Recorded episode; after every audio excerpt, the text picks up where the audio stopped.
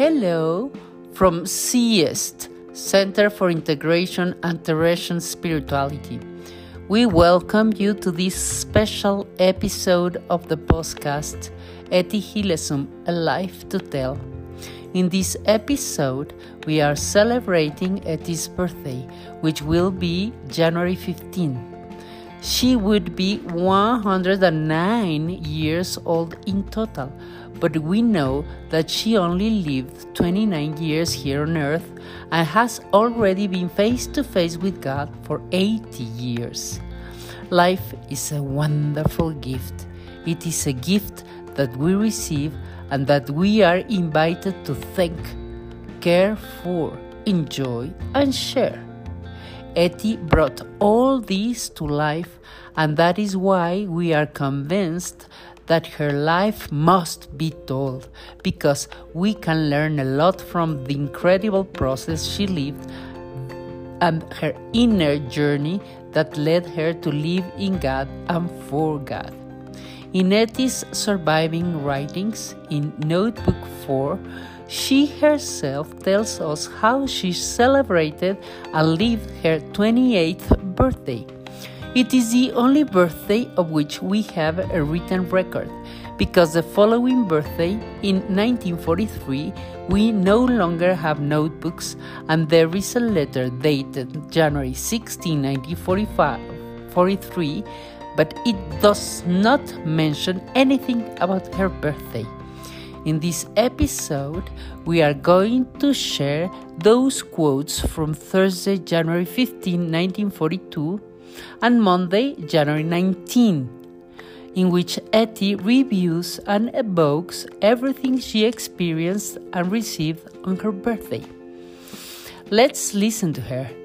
January 15th, 1942, 8 a.m. in the morning. God, I thank you I thank you for wanting to dwell within me. I thank you for everything. End quoting.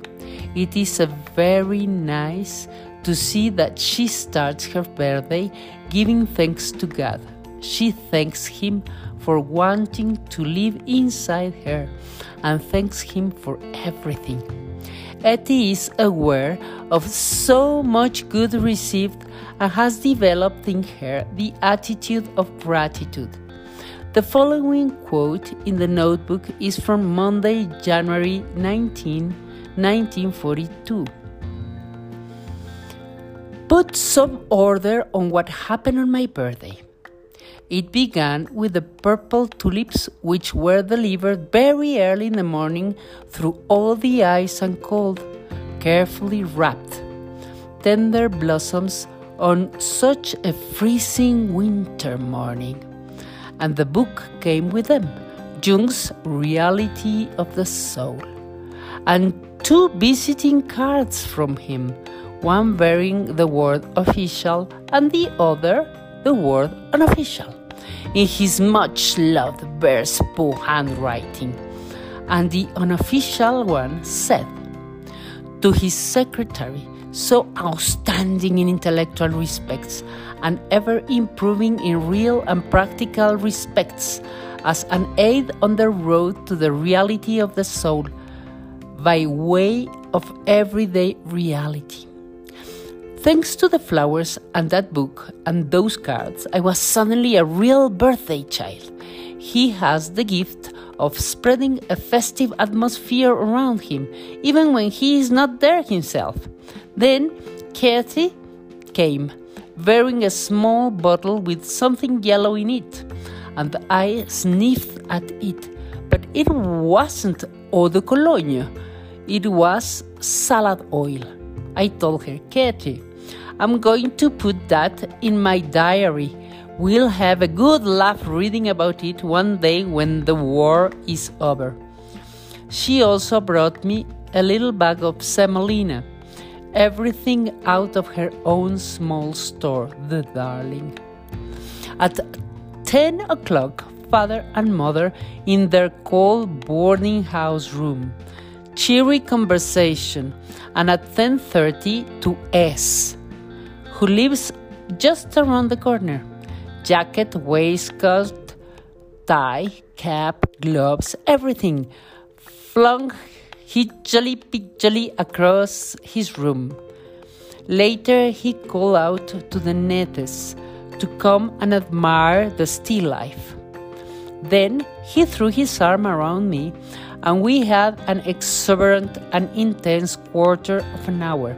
That was the best moment of the day. As for that visiting card, when I say something, I mean it. I wasn't just writing a lot of soft soap. So many exciting things happening in just one day. Unexpectedly, he seemed to have an hour free at 5 o'clock and propose using it to analyze my mother's and my little stove. Call mother up. First instructions made over the telephone. Later, S said to me, I'm going to have to be strict with your mother, otherwise, I shan't get a word in edgeways. I cycled back home with an apple pie he had had Miss Nethe baked for me, wrapped in a napkin. The pie only fell to the ground once, in the middle of Apolla, uh, but it stayed in one piece. And so life goes on. And then the sprays of flowering cherry from the little woman with whom I'm reading Jung. They are standing there now in blossom, vernal and tender pink against the pale curtain, while outside the house the big stretch of grass has become a frozen white steppe. End quoting. And almost in the end of January 19, she said, she wrote, so many impressions these last few days, so much friendship and warmth in between work, housekeeping, etc., and no headache, not a trace of a headache. Blessings upon him. End quoting. There is no doubt that Etty is a very intense woman who lives everything to the fullest and knows how to squeeze the juice out of life. With this note, we confirm that she is a very dear person who has a support network that contains her and provides her with, as herself says, friendship and warmth. How necessary it is to have support and containment networks. Do you have this gift? In the midst of the hectic comings and goings, do you have a network of relationship that you can lean on and that love and sustain you? I hope so. We are relation, relational beings and we die if we are left alone. That same day, January 19, Etty ends the quote with the balance of her vital moments and discovering advances in her process. She writes I seem to be achieving a state of complete equilibrium. I no longer have to creep into the corner beside the wardrobe in order to hearken unto myself. I now listen all day long to what is within me, and even when I am with others, I no longer have to withdraw but I am able to draw strength from my most deeply hidden sources in myself. Something odd. On my birthday, a letter from Tobosh in green ink, written in very solemn French, with an express label on top of a stamp on the back, but placed by hand in the letterbox. And quoting. Hopefully, we too are making progress in listening to ourselves, in being aware of what is going on inside us and drawing strength from our own deepest sources. We thank God for Etty's life, a transformed life that continues to transform lives, a life that transcended and continues to be present, leaving its trace in many men and women of the 21st century, a life that connected and continues to connect thinking hearts to weave networks of meaning and to be able to affirm that life is beautiful in spite of everything. We invite you to celebrate Etty Hillesum's birthday with a gesture, symbol, or activity. Thank you for joining us in this festive episode, and we look forward to seeing you in the next one. Have a great week. A hug from CIEST.